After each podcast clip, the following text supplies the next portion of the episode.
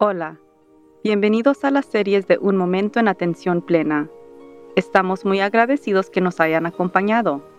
Mientras la mayoría de nosotros nos sentimos que estamos haciendo un buen trabajo nada más sobreviviendo estos días, queremos prosperar.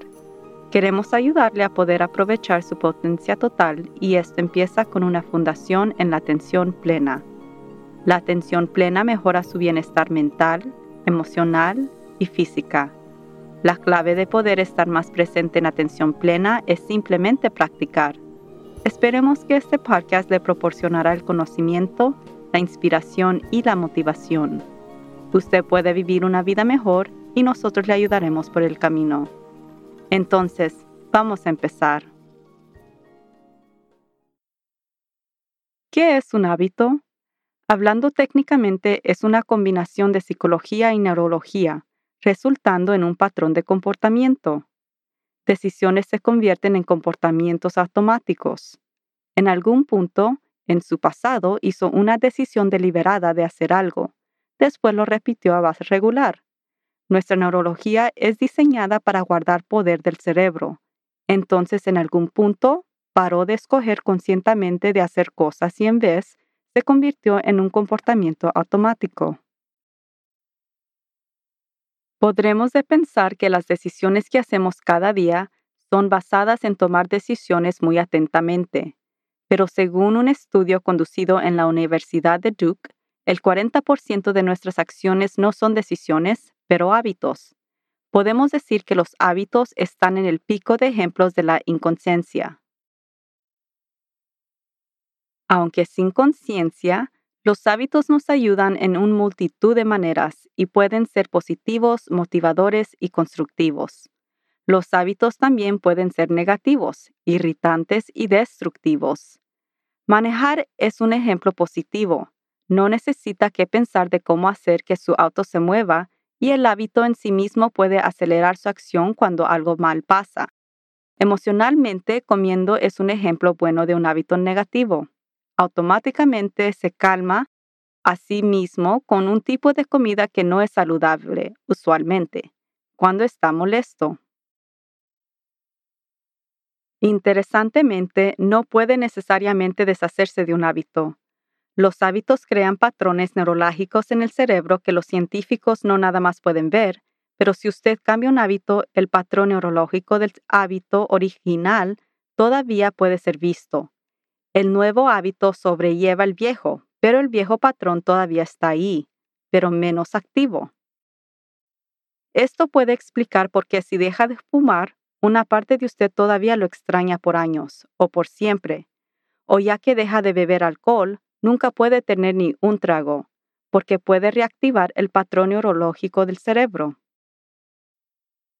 Lo más automático que la acción se convierte, lo menos que usted piensa, la actividad mental se empieza a disminuir lo más veces que repita la misma actividad. Esto sucede con el proceso llamado fragmentación y está a la raíz de cómo los hábitos se forman. Dependemos en docenas, sino cientos de fragmentos de comportamiento cada día, poniendo pasta de dientes en su cepillo antes de ponerlo dentro de su boca, vistiéndose en la mañana, sacando su coche de la entrada, Pare y piense en cuántos pasos están involucrados en estos comportamientos. Si debiéramos de conscientemente pensar sobre todas las cosas involucradas para vecinos, estaríamos tarde en salir de la casa cada día. Usted conscientemente decide qué se va a poner, pero después los hábitos se ponen encargados de lo demás. ¿Qué artículo de ropa se va a poner primero? Después cada pieza que sigue. ¿Cuál zapato va en cuál pie? Cuál botón va entre qué hoyo, en cuál muñeca se pondrá el reloj y todo lo demás. La rutina ocurre por hábito. No piensa de todos los pasos conscientemente, los hace automáticamente. Su mente consciente se apaga mientras entra en un modo automático, salvándose energía valiosa para otros pensamientos, como qué va a hacer de cenar o cómo salvar el mundo. El cerebro tiene un sistema para determinar cuándo un fragmento de comportamiento o hábito empieza o se acaba. Una señal es el primer paso en el proceso del hábito. Le dice al cerebro que encienda el proceso de la fragmentación. Cuando recoge sus llaves al salir de su casa, el hábito de saque su carro empieza. Recogiendo las llaves es la señal. Según Charles Duhigg, el autor de Power of Habit o El Poder del Hábito, existe un ciclo de hábito de tres pasos. El primer paso es la señal. Este es el tiro que le dice a su cerebro que se meta en un modo automático y qué hábito de usar. El segundo paso es la rutina, que puede ser física, mental o emocional. El tercer paso es la recompensa, que le ayuda a su cerebro a determinar si este ciclo en particular vale la pena de recordar para el futuro. Sobre el tiempo, la continuación del ciclo de la señal, el tiro, la recompensa, se vuelve más y más automática y un hábito nace. Ahora, mientras no podemos deshacernos de los hábitos, podemos de sobrepasarlos. Cuando un hábito se emerge, el cerebro para de participar completamente en hacer decisiones, o para de trabajar tan fuerte, o desvía nuestro enfoque a otras tareas.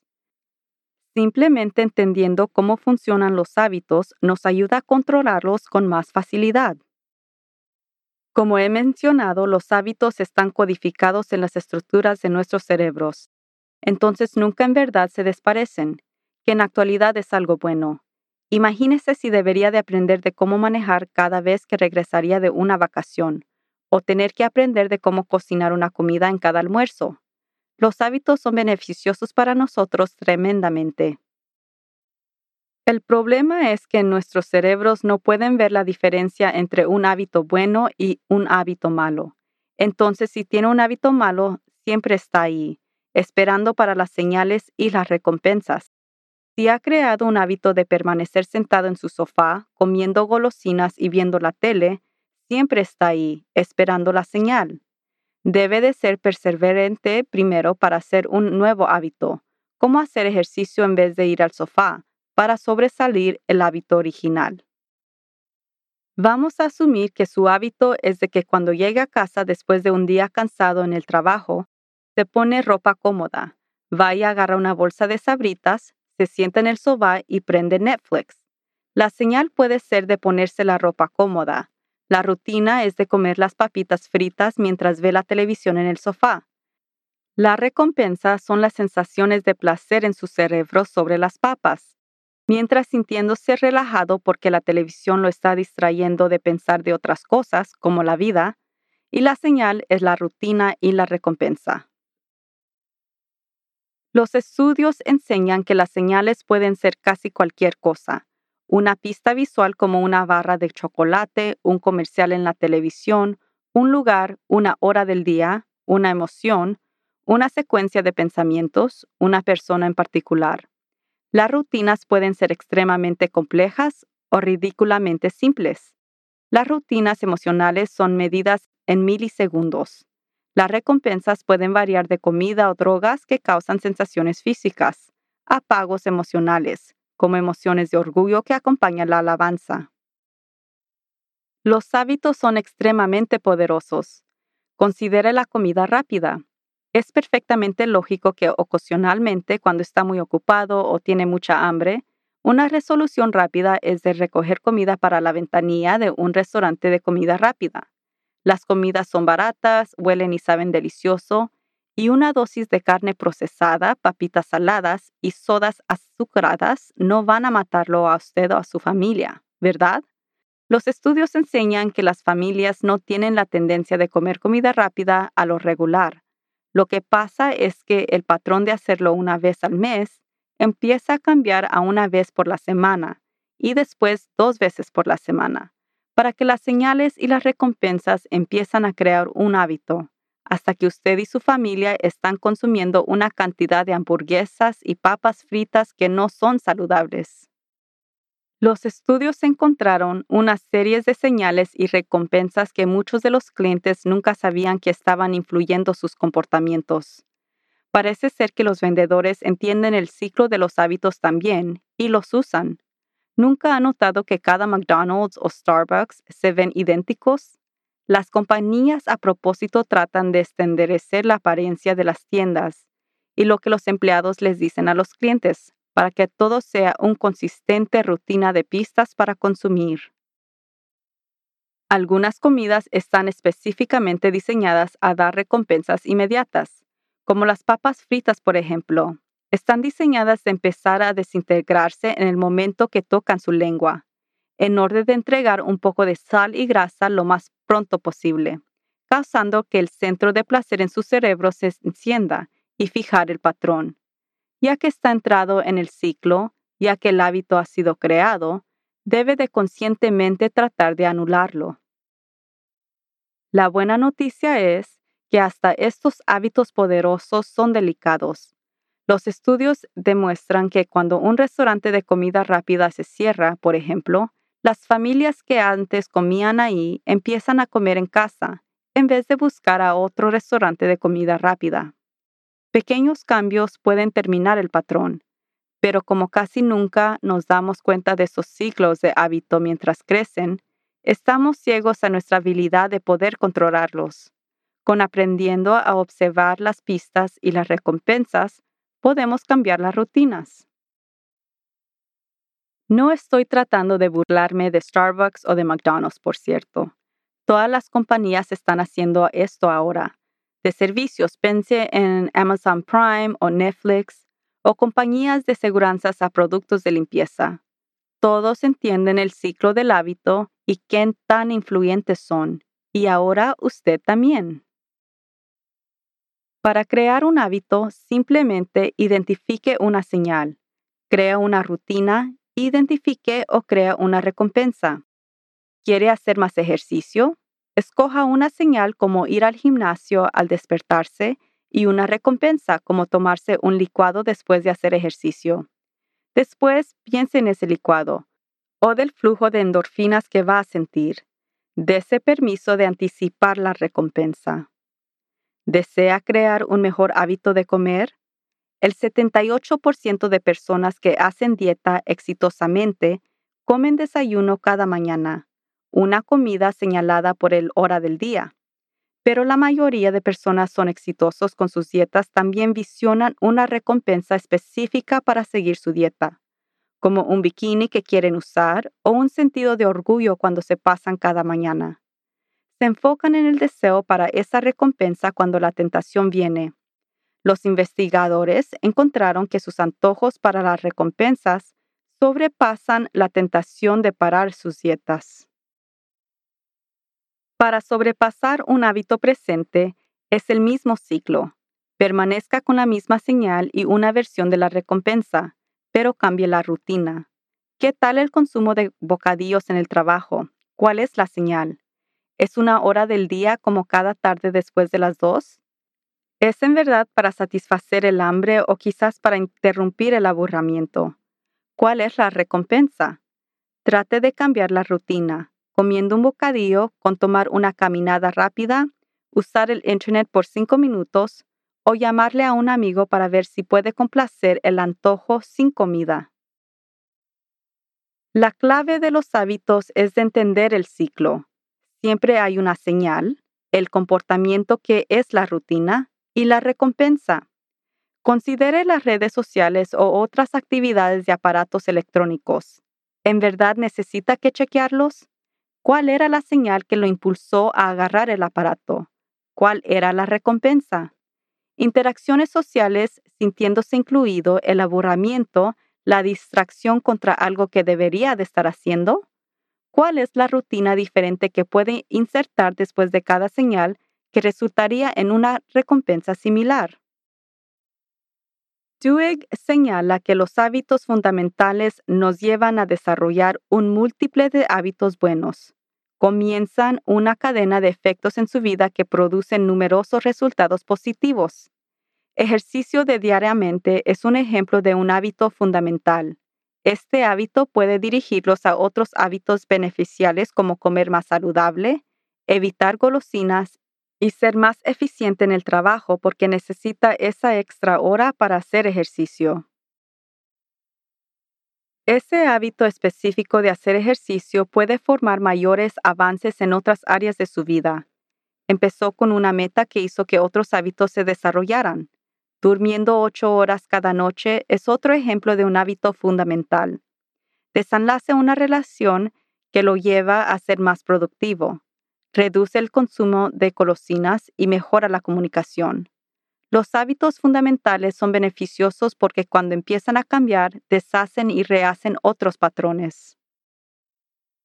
Si está tratando de crear hábitos saludables en vez de atacar cinco nuevos hábitos, crea un hábito fundamental y los demás se ponen en línea más fácilmente.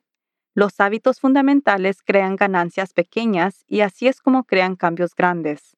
Los estudios enseñan que pequeñas ganancias tienen enorme poder, una influencia desproporcionada a los logros de las victorias de ellos mismos. Pequeñas ganancias dan energía transformativas que anivelan las pequeñas ventajas en patrones de convencer a personas de que los logros más grandes pueden ser logrados. Otro proceso de tres pasos para crear o sobresalir un hábito, según BJ Fogg, doctorado, del Laboratorio de Persuasión de la Universidad de Stanford, es de simplificar y reducir el comportamiento. Encuentre un pequeño lugar en su rutina existente donde el comportamiento pequeño puede caber y después enfóquese en ese comportamiento como parte de su vida diaria. Por ejemplo, si quiere desarrollar el hábito de hilar sus dientes, empiece con hilarse solamente un diente. Agregue ese hábito de hilar un diente a un hábito que ya existe, como levantarse de la cama o después de lavarse los dientes. Hágalo cada día hasta que se haga un hábito. La idea es de empezar de crear el hábito a un nivel pequeño rápido y fácil. Se extenderá con el tiempo. Pero no siempre es rápido o fácil de crear o cambiar un hábito. Ahora ya sabemos que es posible porque entendemos cómo los hábitos son creados en el cerebro y tenemos el conocimiento de cómo sobrepasar cualquier hábito negativo que tenemos. Tome unos minutos esta semana para pensar sobre hábitos que quisiera cambiar o hábitos que quiere crear. Después, identifique la señal, la rutina y la recompensa. Reemplace la rutina con algo rápido y facial para empezar y vea cómo sus hábitos se transforman. No se le olvide de tratar de intentar unos pocos hábitos fundamentales también, para aumentar su éxito en crear hábitos saludables y positivos. Estoy feliz de reportar que la meditación ha sido estudiada e identificada como un hábito fundamental. Entonces, vamos a cerrar con una corta meditación con la respiración que usted puede crear como un hábito de diario por la mañana o por la tarde. La señal puede ser la hora del día que escoja. La rutina es simplemente de notar su respiración. La recompensa es de calmar su mente reducir su presión de sangre y fortalecer su sistema inmunológico. La meditación también es correlacionada con mayor memoria y conciencia, la reducción de estrés y ansiedad y el aumento de establecimiento de objetivos. Siéntase cómodamente con su espalda naturalmente recta y los pies plantados en el piso. Ponga sus manos en sus muslos Cierre sus ojos y vea hacia el piso. Respire normalmente. Escane su cuerpo por áreas tensas. Si encontró la tensión, visione respirando energía de calma y relajación en esa parte de su cuerpo. Regrese su atención a la respiración en cualquier momento que note que sus pensamientos empiezan a enfocar en otras cosas, suavemente regrese su atención a su respiración. Cuando esté listo, reenfoque sus ojos. Tome una respiración profunda dentro de su barriga. Deténgalo por unos segundos y después lentamente exhale. Sienta gratitud por tal simple actividad que le provee tantas recompensas. Recuerde de empezar pequeño al principio. Puede alargar su meditación con el tiempo. La vida nos ofrece muchas oportunidades abundantes para simplemente sobrevivirla. Nuestra intención es de apoyarlos en florecer a través de una vida con propósito y sentido. Hasta la próxima. Recuerde de estar presente en atención plena. Suscríbete en inglés o español a la serie de Un Momento en Atención Plena en iTunes. Síguenos en Work, el número 2, Live Productions. Por favor, déjenos una calificación para saber si este podcast es útil para usted. Un Momento de Atención Plena es producida y presentada por Teresa McKee. La versión en español es traducida y grabada por Paola Tile. La música del comienzo es Retreat de Jason Farnham. La música al final es Morning Stroll de Josh Kirsch, Media Right Productions. Y la música para la meditación es Kiss the Sky por Akash Gandhi.